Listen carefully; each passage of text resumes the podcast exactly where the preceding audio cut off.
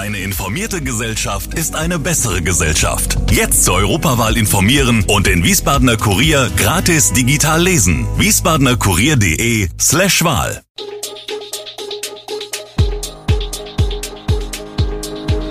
Gude, unser morgendliches News Update. Das Wichtigste aus Wiesbaden für Sie im Überblick. Guten Morgen aus Wiesbaden an diesem 6. Dezember. Großbrand in einer Tiefgarage in Geisenheim, Kartenzahlung auf dem Wiesbadener Sternschnuppenmarkt und EuGH könnte Schufa-Score kippen. Das und mehr heute im Podcast. In einer Tiefgarage in der Geisenheimer Innenstadt haben in der Nacht zum Mittwoch zwei Autos gebrannt. Zur Sicherheit wurden 13 Bewohnerinnen und Bewohner des betroffenen Wohnhauses in ein nahegelegenes Pfarramt gebracht und dort von Rettungskräften sowie Notfallseelsorgern betreut. Verletzt wurde niemand. Wie die Feuerwehr mitteilte, wurde die Bevölkerung um den Brandort über Warn-Apps gebeten, Fenster und Türen geschlossen zu halten. Durch die starke Hitze sowie Rauchentwicklung wurden neun weitere Autos massiv beschädigt. Auch ein Kino im betroffenen Gebäudekomplex musste von Brandrauch befreit werden. Um 5 Uhr heute Morgen war der Brand gelöscht.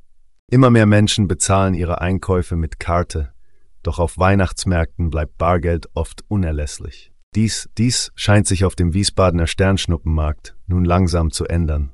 So etwa beim Weingut Ohlich, das von Anfang an auf dem Markt Glühwein ausschenkt und nun erstmals Kartenzahlung anbietet. Das resultiere aus einem erfolgreichen Testlauf auf der Rheingauer Weinwoche, erzählen die Winzer.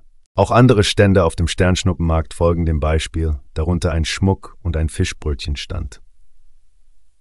Obwohl die Nachfrage nach Kartenzahlung noch gering ist, sehen die Verkäufer das Angebot als klaren Wettbewerbsvorteil. Die Besucher reagieren teils überrascht, da sie sich an Barzahlung gewöhnt haben.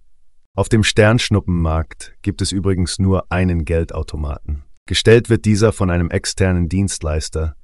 Er wird nicht von einem Bankinstitut betrieben. Das Kurhaus Wiesbaden hat bereits zum Jahresbeginn die Preise für seine Räumlichkeiten erhöht. Ein Abend im Friedrich von Tiersch Saal kostet nun 7.900 Euro netto. Ende 22 waren es noch 7.500 Euro.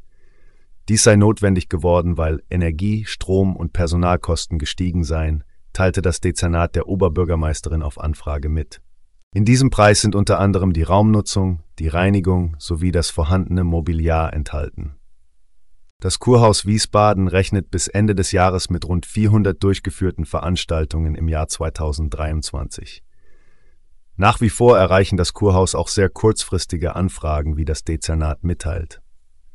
In diesem Jahr mussten bereits einige Vereine ihre Veranstaltungen, die teilweise seit Jahren im Kurhaus Wiesbaden abgehalten wurden, wegen der gestiegenen Kosten absagen.